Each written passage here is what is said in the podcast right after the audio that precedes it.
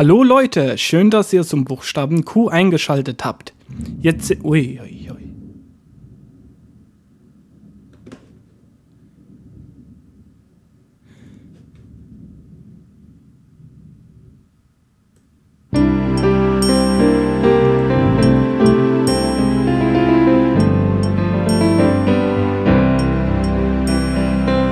Hallo Leute, schön, dass ihr zum Buchstaben Q eingeschaltet habt. Wir sind endlich wieder zurück. Wie ich schon in der ersten Lektion sagte, also als es um das Alphabet ging, kommt das Q nur in Eigennamen und Lehnwörtern, die aus anderen Sprachen ins Schwedische kamen, vor. Dem schwedischen Q folgen außerdem immer nur die Buchstaben U bzw. V, wie etwa im Deutschen also, wo man es nur vor U findet. Ein schwedisches Q wird immer als K, also K, ausgesprochen.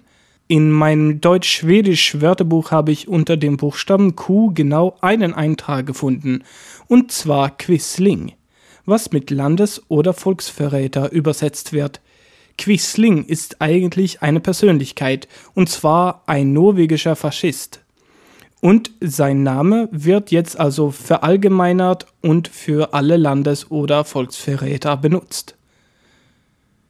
Dann findet man das Q oft noch in schwedischen Nachnamen, die auf Quist enden. Quist wird übrigens mal mit V nach dem Q und mal mit U nach dem Q geschrieben und bedeutet Zweig.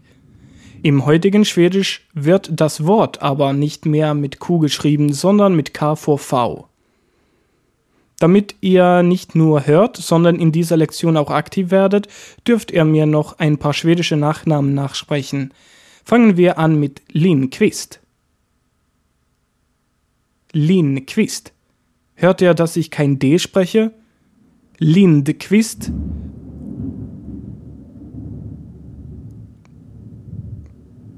Heute knallt's ganz schön.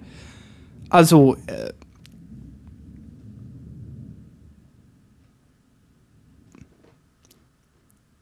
also in diesem Fall klingt sowohl Lindquist als auch Lindquist gut. Übrigens Lindenzweig auf Deutsch. Und dann noch Löwquist. Löwquist. Laubzweig. Und zuletzt Blumquist. Sowie Kalle Blumquist von Astrid Lindgren. Also Blumquist. Blumenzweig. In dieser Reihe gibt es echt noch viele andere schwedische Nachnamen. Das war's heute aber zum Buchstaben Q. Schaltet wieder ein, wenn es das nächste Mal um R geht. Hier hat Anneko geschrieben, dass ich mein R rollen soll, um die Deutschen neidisch zu machen. Also mache ich das mal.